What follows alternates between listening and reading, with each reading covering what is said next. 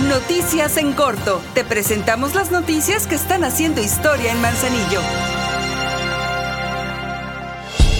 La presidenta de Manzanillo, Griselda Martínez, entregó la calle Francisco y Madero del centro de la ciudad, la cual se pavimentó con concreto hidráulico y a la que se renovaron las líneas de agua potable y drenaje. Tuvo una inversión de 1.735.000 pesos de recursos municipales. Esta vialidad ha sido completada en su totalidad y ahora llega desde el cerro hasta la unidad Padre Hidalgo.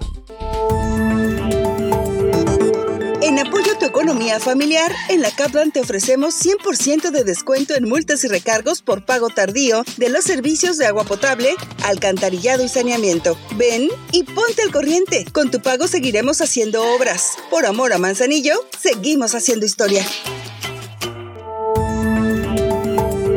Como cada año, el Ayuntamiento de Manzanillo que preside Griselda Martínez realizará el sorteo anual del Servicio Militar Nacional Clase 2005 y remisos. Este evento se llevará a cabo a las 10 de la mañana de este domingo 19 de noviembre de 2023 en las instalaciones del Casino de la Feria de Manzanillo, ubicado en la avenida Elías Zamora Verduzco, número 2199 en Salagua. Pequeñas acciones logran grandes cambios. La basura que tiras en la calle provoca inundaciones y contamina nuestros mares. No lo hagas, por amor a Manzanillo.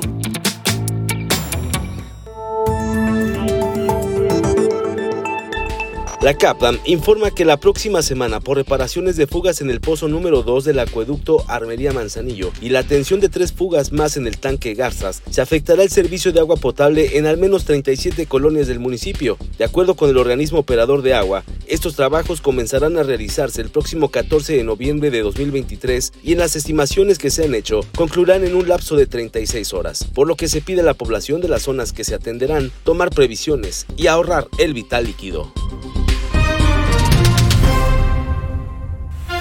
Ahora ya estás bien informado del acontecer de nuestro municipio. Trabajamos por amor a Manzanillo y unidos seguimos haciendo historia.